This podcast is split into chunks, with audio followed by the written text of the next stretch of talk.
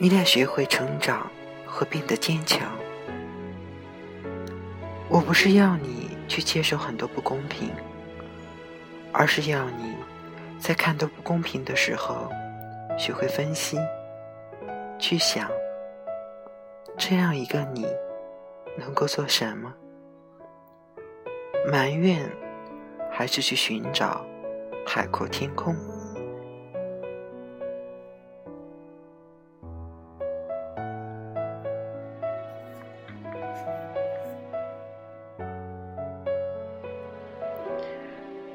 之间，海阔天空。作者：沈其兰。一封给妹妹的信。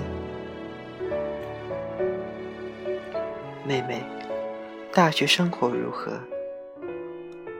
社团、舞会、联谊、寝室，学校周边小吃还没玩够吧？姐姐在大学的第一个学期也玩得不亦乐乎。可你说有些不开心，你发现大学生活并不是事事顺着你的心。你和寝室里的同学处得不好，你抱怨说你对 A 很好，什么话都告诉他，但是发现 A 把这些话都说给了别人听。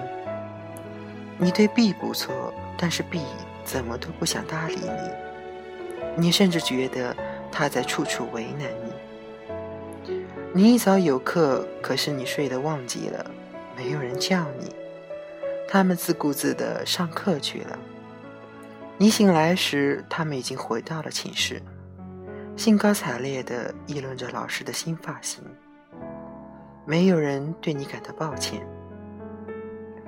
在班里，你也有些失落。你一如既往的参加很多活动，可是谁都那么优秀，你得不到名次、掌声和肯定。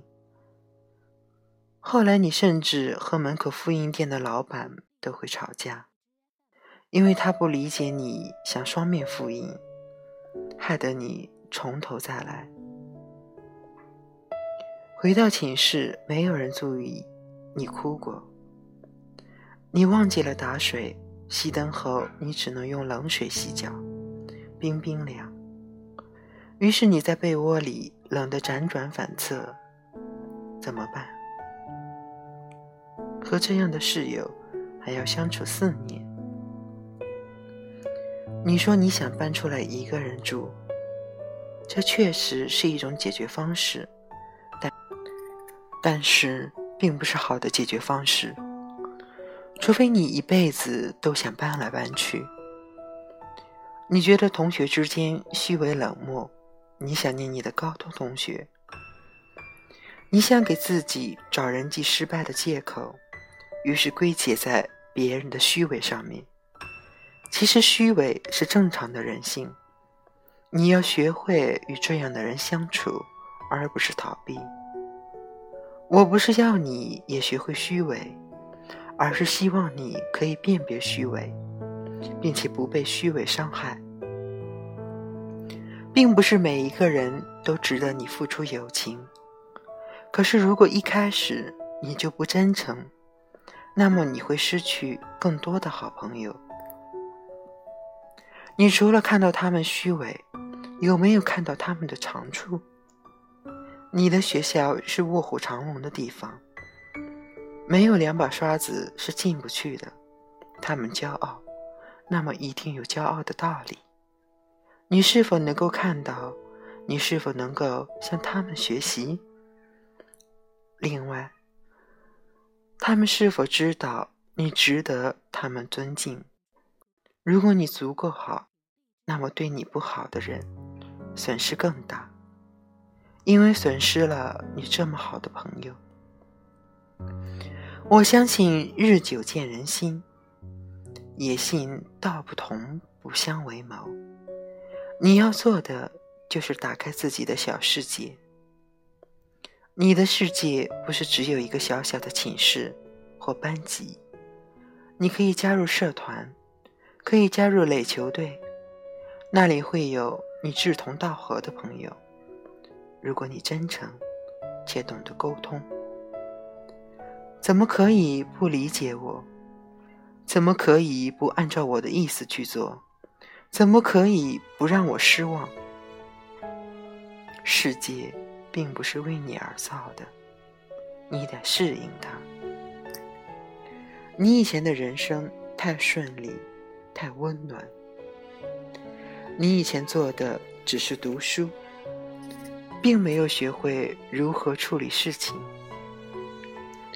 可现在开始，you have to learn to grow and be strong。你得学会成长和变得坚强。成长是明白很多事情无法顺着自己的意思，但是要努力用恰当的方式让事情变得最后自己要的样子。坚强是。如果最后事情实在无法实现，那么也能够接受下来，不会失控，而是冷静理智的去想下一步。承认很多人比自己优秀，那是值得高兴的事情。那些比你优秀的人，其实都是上天给你的养分，你得汲取过来，否则你就白见到他们了。比如说，承认无法取悦每一个人，你不可能和每一个人都做好朋友，就是会有人不喜欢你，会有偏见，别理睬他们，做好你该做的，口舌是别人的，优秀是你自己的，最后你会发现。成为你好友的还是你的同类，但是如果你自己不够好，那么你也交不到足够棒的朋友。再比如说，失败的时候，你要学会说这是我的错，不要试图把责任推卸掉。责任感，你得开始拥有。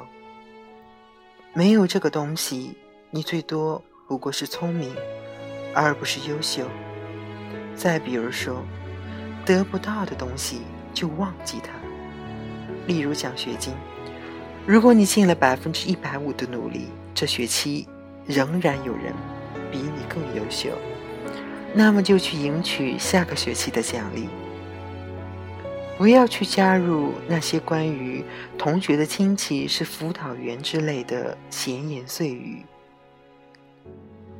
世界上有很多不公平的地方。的确，正因为如此，你得加倍努力。如果五个名额中只有一个是不靠背景的，就应该是你的。记住，要用恰当的方式。关于寝室的问题，你要足够宽容，足够坚强。人不知。而不愠，孔子说的。所以你要让他们看到，你是值得尊敬的朋友，而且失去你是他们的损失。有个妹妹在给我的信里送我一句话，我很喜欢，也送给你。一念之间，海阔天空。我期望你的生活因为宽容。而盛大，宽容别人对你的不理解，宽容别人的缺点，宽容自己的一些力不能及。当然，之前你得尽力，而后你会看见海阔天空。姐姐。